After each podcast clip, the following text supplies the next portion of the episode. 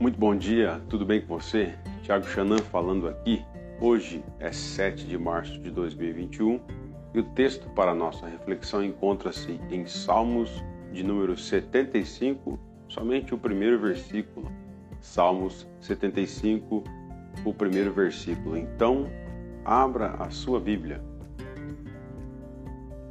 Nesse salmo, o, o salmista diz o seguinte: Graças te rendemos, ó Deus, graças te rendemos, invocamos o teu nome e declaramos as tuas maravilhas. Eu gostaria de falar sobre três sentimentos que esse salmista tem ao escrever esse salmo.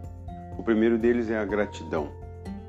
Nós já de início vemos que ele, por duas vezes, fala: Graças te rendemos, ó Deus, e dá ênfase nisso, falando mais uma vez: Graças te rendemos, ó Deus. E gratidão deveria ser um sentimento sempre presente em nossos corações. Isso porque Deus é aquele que fez, é aquele que faz e é aquele que ainda fará. Porque Deus sempre está fazendo algo e, em primeiro lugar, sempre está fazendo algo para a sua glória.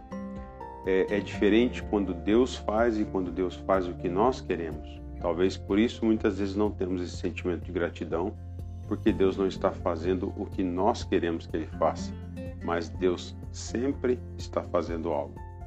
O segundo sentimento que deveria estar presente em nossos corações é o de dependência. Nós vemos esse salmista dizendo: invocamos o teu nome. A dependência ela precisa estar presente em nós porque nós conhecemos quem é Deus. Nós sabemos quem Ele é. Nós invocamos o Senhor porque sabemos quem Ele é. Nós invocamos Ele também porque nós sabemos quem nós somos. Sabemos que somos seres dependentes, limitados e frágeis.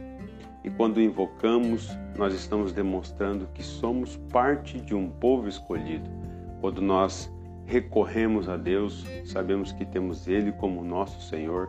Nós estamos dizendo: Senhor, eu faço parte do teu povo, eu preciso do Senhor, eu não consigo fazer as coisas sozinho. E é por isso então que o segundo sentimento aqui é a dependência.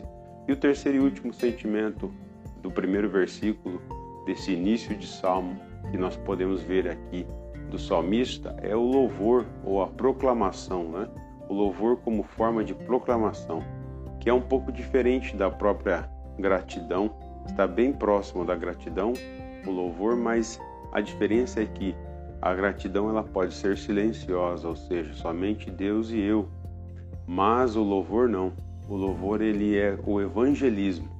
O evangelismo acaba entrando aqui, não com métodos, mas com o próprio coração, porque esse homem, além de conhecer a Deus, ser grato por tudo que Deus está fazendo na vida dele, ser dependente de Deus, ele quer declarar isso às pessoas. E é por isso então que nós temos ali no final do versículo, nós declaramos as tuas maravilhas.